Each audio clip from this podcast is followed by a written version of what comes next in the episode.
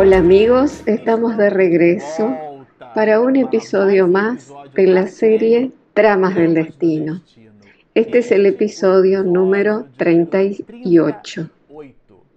Bueno, para usted que nos está acompañando a través del canal, le decimos que estamos estudiando el capítulo 17 de esta obra, Tramas del Destino, en donde Miranda hábilmente nos trae informaciones sobre los escollos de la mediunidad. Él rescata exactamente el concepto del capítulo 23 del libro Los Medios, en donde Allan Kardec nos brinda para nuestra observación, para nuestra reflexión, estas mismas cuestiones. Y luego de que Miranda habla con nosotros sobre Epifania, nos trae aquí como un elemento reflexivo estas anotaciones. En el episodio pasado nosotros estudiamos un poco esas informaciones que nos trajo Miranda, específicamente en las características de los medios. Y aquí continuaremos sobre, con esas informaciones. Y nosotros destacamos aquí un punto bien importante que trabaja en antítesis sobre nuestro cómo debe ser nuestro comportamiento.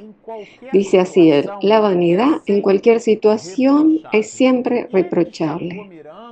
Y Miranda destacó estos asuntos de la vanidad porque nosotros eh, citamos en el episodio pasado a la luna, que refleja majestuosamente la luz del sol. Pero ella no tiene luz propia, es un astro iluminado. Entonces muchas veces el medium cuando logra una comunicación maravillosa, él pasa a pretender que es el mismo, como que él fuera el último vaso de agua en un desierto. Sí, y sin embargo, él es simplemente un servidor, un intermediario que entrega un mensaje. Y Miranda destaca eso sobre la vanidad. Y cuando la criatura humana se enfoca en, digamos, en el fin del trabajo y no percibiendo que ella es el medio y se fija en su propio ego y se olvida que lo más importante es la reunión mediúnica y no el medio. Eh, por ejemplo, en aquel caso en que el medium, decimos el medium principal, o que llega aquel medium como que fuera un sacerdote druida, se sienta a la cabecera, es el medium principal, y el mentor de la casa solo expide a través de él eh, comunicaciones. Cuidado, mucho cuidado con ese tipo de situaciones. Y Miranda aquí es taxativo. La vanidad en cualquier situación es siempre reprochable. Porque eso gira alrededor de que nosotros, eh, por ejemplo, de los elogios que pedimos en forma exagerada, o en esas posiciones de destaque que le brindamos a ciertas personas. Podemos tener entre nosotros cierta consideración fraternal, pero si llega un hermano y le creamos una postura de destaque, si hacemos un evento y denominamos a una cierta área VIP, que es un acrónimo, que es eh, el lugar para las personas muy importantes, very important person o very important people, personas muy importantes o aquel individuo es muy importante. A los ojos de Dios somos todos iguales. Entonces es importante tener mucho cuidado con esas cuestiones. Porque Juana dice que la hierba dañina la notamos cuando ella emerge. Y así nosotros vamos creando asuntos mundanos que no dialogan con los temas doctrinarios. Y vamos estableciendo mecanismos de vanidad entre nosotros también, creando posturas de destaque eh, para aquellos eh, adoctrinadores, como si ellas fueran las personas más importantes en un evento. Tenemos que tener mucho cuidado con eso. El ejercicio de la mediunidad es una invitación a la humildad, que viene de humus. Eh, o sea, hasta la palabra humanidad viene de ahí, de humus. El ser humano viene, procede y tiene el mismo origen, tiene la misma referencia. Todos somos iguales, sobre todo en el plano de considerarnos desde el punto de vista espiritual. Y esto es muy interesante lo que dice acá Miranda. La ambición del dinero constituye otro difícil escollo. Y Miranda lo destaca, que además de la vanidad, estas son realmente clases de Malón, Filomeno y Miranda, indicaciones. Y este capítulo no es colocado aquí en vano, son capítulos para nuestra reflexión.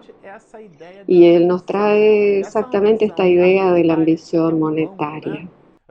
Nosotros podemos considerar esas relaciones bancarias. El banco tiene en general un concepto del cliente como eh, relaciones de reciprocidad. Yo te doy el crédito y tú inviertes. Y esas relaciones eh, no, puede, no puede ser de conubio, de dependencia con el otro. Eh, nosotros nos permitimos eh, tener pagos, recibir pagos. en dinero, no exactamente en dinero, sino mecanismos creamos de pago. Y por ejemplo, hacemos sentar a la persona cuando llega al centro espírita en la primera fila. Pero eh, la consideramos especial porque es un medio y eso tenemos que tener mucho cuidado con eso. Porque eso es una forma de pago, una forma de moneda. Y eso es un escollo, según Miranda. Y la convivencia con una familia difícil, con hermanos que son problemas, con la pobreza, eh, se acostumbran de inicio al silencio y a la renuncia, aprendiendo a tener paciencia. Aquí cuando leemos esto eh, nos acordamos de los diamantes, que son forjados eh, más o menos a 1500 grados Celsius a una temperatura elevadísima. Y esas son las dificultades que nos forjan. Eh, la persona que vive en una zona de confort siempre eh, crea algo equivocado en sí mismo.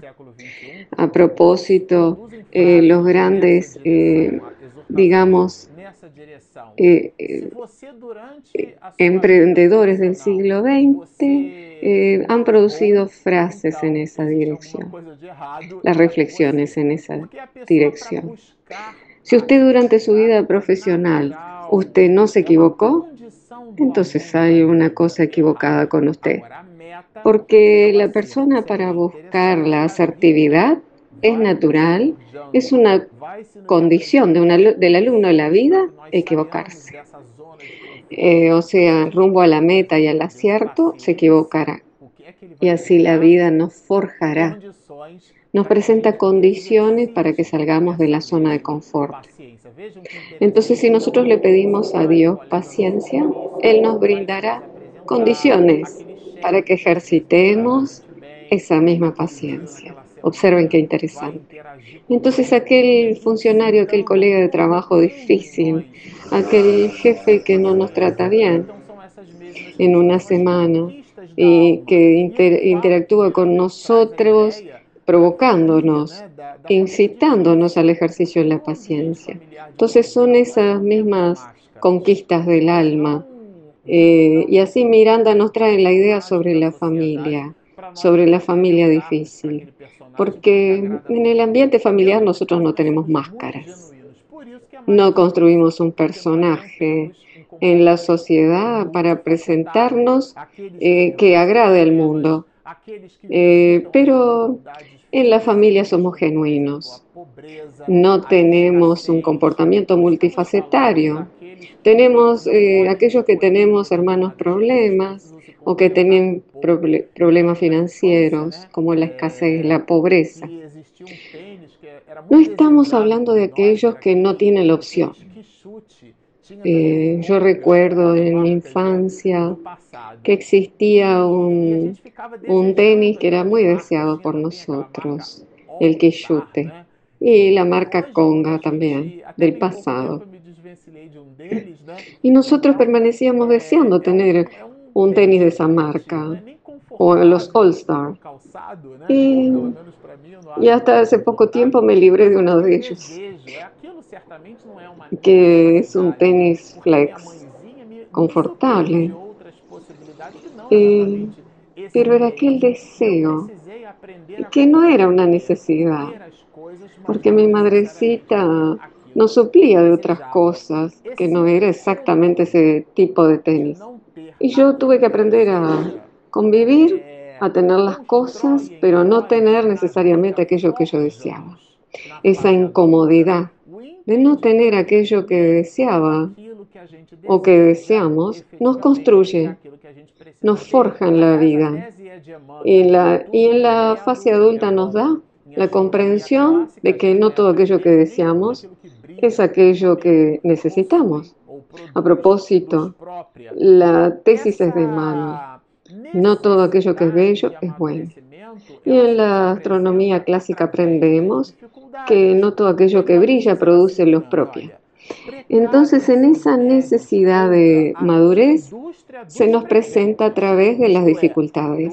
Y así Él nos dirá, se percatan los medios contra la industria de los regalos, es decir, contra el artificio de la donación de mimos y de obsequios que se les brinde. Muchas veces la persona se él, nos cuenta aquí una historia que después la desarrollaremos, pero muchas veces la persona se permite un libro. Ah, me gustó tanto esta comunicación mediúnica de mi abuela.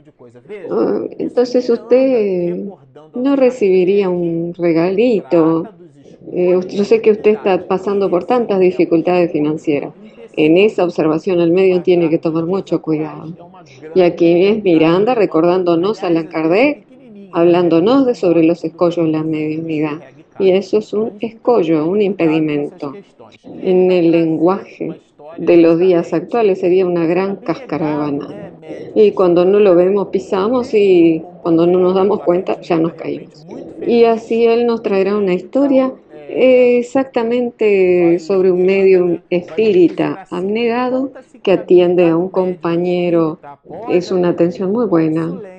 Y Miranda nos dirá así. Eh, se cuenta que un abnegado medium espírita, después de atender a un consultante afligido que le había procurado rogándole ayuda, observó que éste, satisfecho, a la salida había dejado delicadamente un billete monetario debajo de un libro en la modesta mesa de trabajos mediúnicos. Vean ustedes, la persona fue atendida y el compañero que recibió la asistencia, eh, que le brindó la asistencia, recibe un pago en los libros. Y el compañero medium que identificó eso y dice, al identificar la procedencia del dinero, algo desconcertado, pero consciente de sus deberes, salió corriendo y llamándole al otro le dijo, tengo su dinero. Y nos imaginamos la escena. O sea, buscó a aquel compañero nuevamente. Usted se olvidó sobre la mesa. Mire qué delicadeza. Él comprendió de lo que se trataba, pero eh, era la manera educada y gentil en que el medio construyó para abordar a la persona y a la cuestión. Vean el diálogo que nos trae Miranda, eh, digamos que eh, haciendo tangible el tema del pago. Acéptela, por favor, respondió el desconocido gentilmente. Yo sé que usted tiene muchos problemas, por lo menos utilícela en beneficio de su familia. Mire qué situación em, tan vergonzosa. Eh, tal vez ese medio no estaba pasando por muchas dificultades financieras enormes. Imaginemos en el día actual en Brasil, que la persona observa allí que en, al frente de los libros ella observa una billete de 100 reales y teniendo dificultades financieras. Y ese medio es tentado. Y el otro le dirá, muy agradecido, el Señor conoce nuestras dificultades. Ese es el medio seguro hablando, señores. Y la solucionará cuando lo crea oportuno. Además, mi familia debe estar experimentando las necesidades que necesita para lograr su propia evolución. Ese es el medium seguro. Ese es el medium que no es visitado por esas dificultades. Él es consciente de sus necesidades eh, y de sus responsabilidades. Pero el compañero insiste y le dice así, yo insisto. Y Miranda nos permite ver delicadamente eh, cómo el medium dejó traspasar su energía y con cariño le dice, no hombre, no, por Dios, no derrumbe en un minuto lo que vengo construyendo desde hace casi 30 años. Esto aquí es muy serio. Eh, porque muchas veces echamos a perder por eh, eh, cuestiones, por cuestiones bobas, mínimas, temas muy serios. Y Miranda nos dice así, después del primer desliz, del llamado momento de la debilidad, surgen otros y se crea el hábito infeliz al estilo de la simonía. La simonía es el comercio, el intercambio en las frecuencias espirituales. Y nosotros nos terminamos acostumbrando con esos asuntos. Esto es un punto reflexivo que nos trae Miranda. Y nosotros decidimos poner luces en eso porque es muy importante, eh, eh, digamos que prestar atención. Muchas veces la persona no acepta dinero, pero acepta como pago estos otros asuntos, como el área VIP, de ser enaltecido como una celebridad, ser recordada como un medio principal de la casa, como creer que solo el mentor espiritual da mensajes a través de él mismo o de ella. Entonces, estos son análisis, son elementos de reflexión. El mentor espiritual es un amigo nuestro, él no es un capataz. Y para que un espíritu se comunique, la tesis de Allan Kardec dice que es necesario que existan relaciones fluídicas. El hecho de que sintonicemos con el mundo superior no significa para los medios que seamos criaturas superiores. En determinado momento nosotros logramos sintonizar con esa franja de frecuencia, con aquella percepción.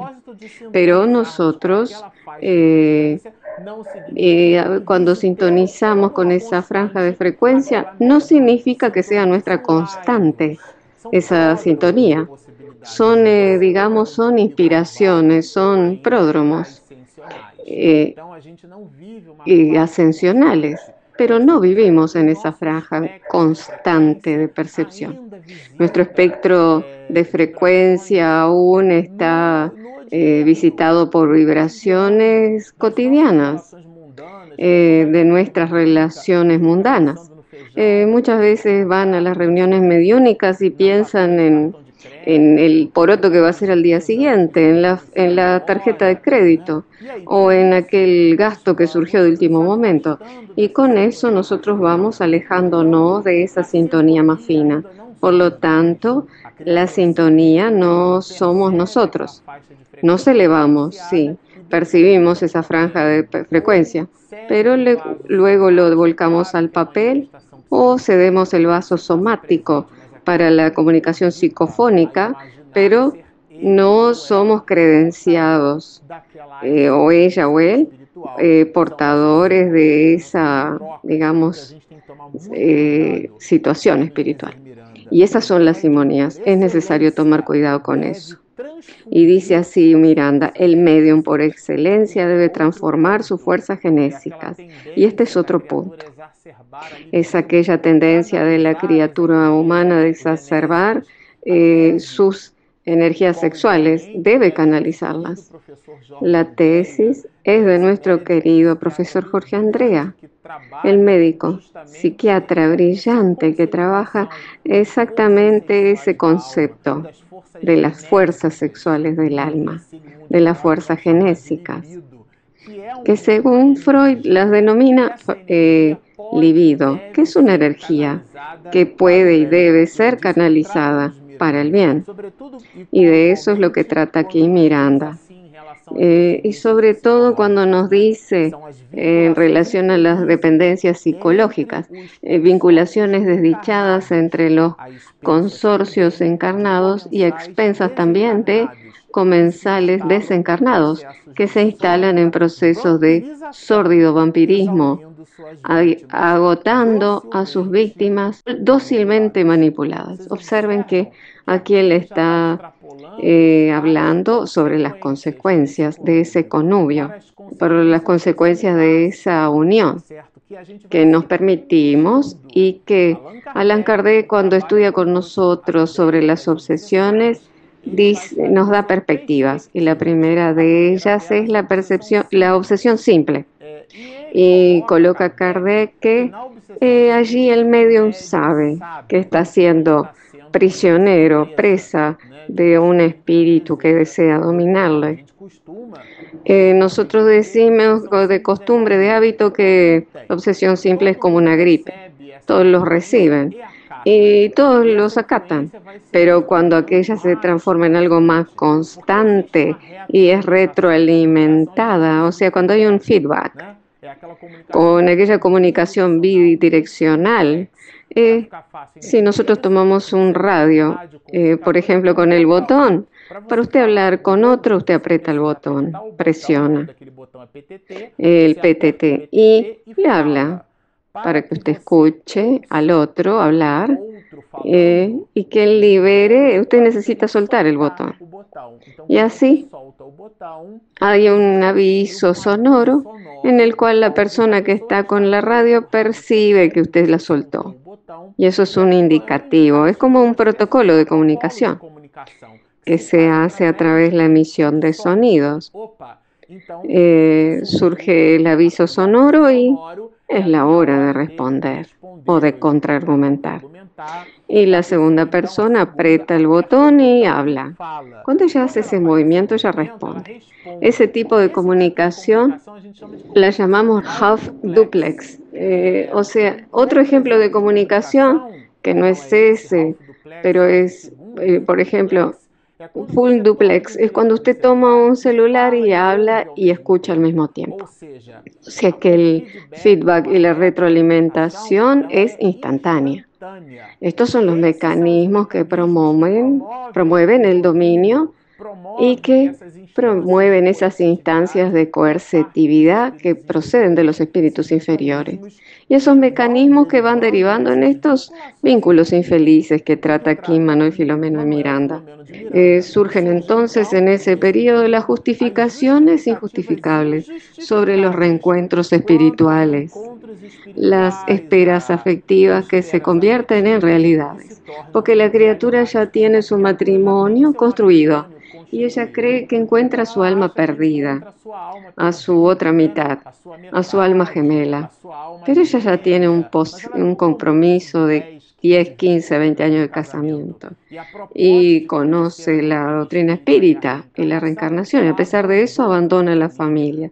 Yo recuerdo que Divaldo en un seminario colocó que algunos esclarecedores confunden la vibración que el espíritu emite en el esclarecimiento y, y aquel que da asistencia, aquel que esclarece, se ve eh, envuelto en aquellos fluidos. Y terminada la reunión mediúnica, él o ella se muestran apasionados por el medio o por la media, por él o la media, creando dificultades enormes.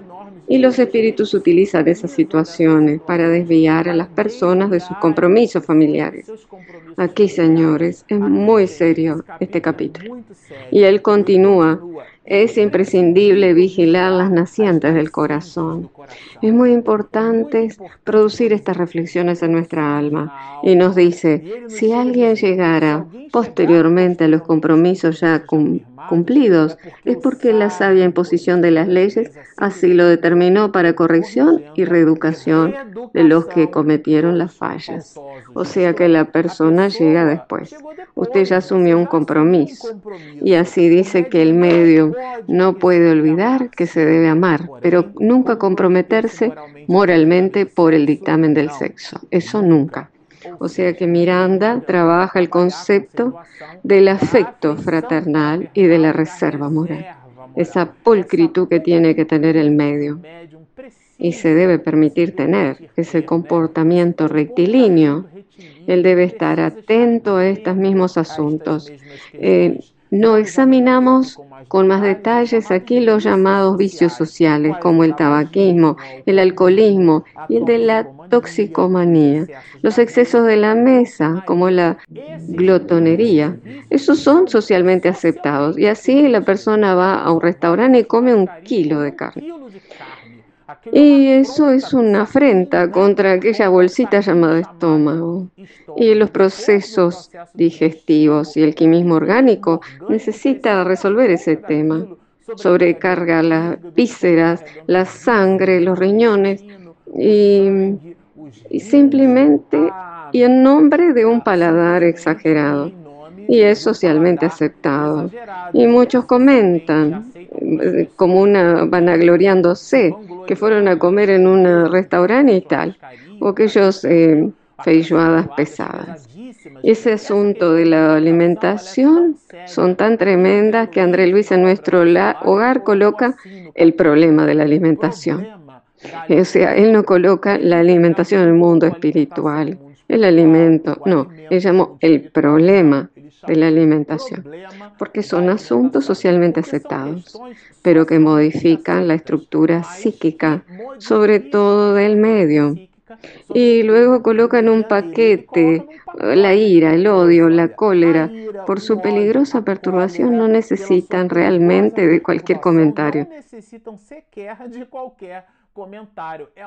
Es obvio que esa complexión de la criatura en abrir las compuertas de aquel hombre viejo que está contenido, como si fuera un río fuerte, torrentoso, queriendo desbordar, es necesario tener cuidado. Es necesario cuidar nuestras emociones, o sea, el afecto fraternal y la reserva moral. El concurso de la oración y de la lectura saludable que inspiran ideas y pensamientos dichosos, nos dice Miranda, son anticuerpos valiosos contra la virulencia de esos escollos de la santificación de la mediunidad. La criatura necesita reconocerse. Y si usted tiene muchas dificultades en ejercer con sabiduría y con estoicismo su mediunidad, aquí al, fin, al final, el último parágrafo, Miranda rescata a Jesús y cuando nos dice así, pedid y se os dará, buscad y hallaréis, tocad y se os abrirá. Él entonces rescata Lucas capítulo 11, versículo 9, donde perciban que son verbos de acción. Necesitamos hacer nuestra parte. Ayúdate, que el cielo te ayudará, dijo Jesús. Bueno, aquí nosotros encerramos, finalizamos el capítulo 17 y como ustedes observan en un material reflexivo abundante. Y al final nos gusta siempre decirles que si usted nos escuchó hasta aquí, le gustó y aún no se suscribió, por favor hágalo. Y al ladito tiene la campanita actívela y cuando mi esposa Regina Mercadante haga la edición cuidadosa, usted recibirá el material inédito. Y nosotros tenemos nuestro aplicativo gratuito disponible en Google Play y en Apple Store. Están hechas las invitaciones. Descarguen nuestra app, suscríbase a nuestro canal, síganos y mucha paz.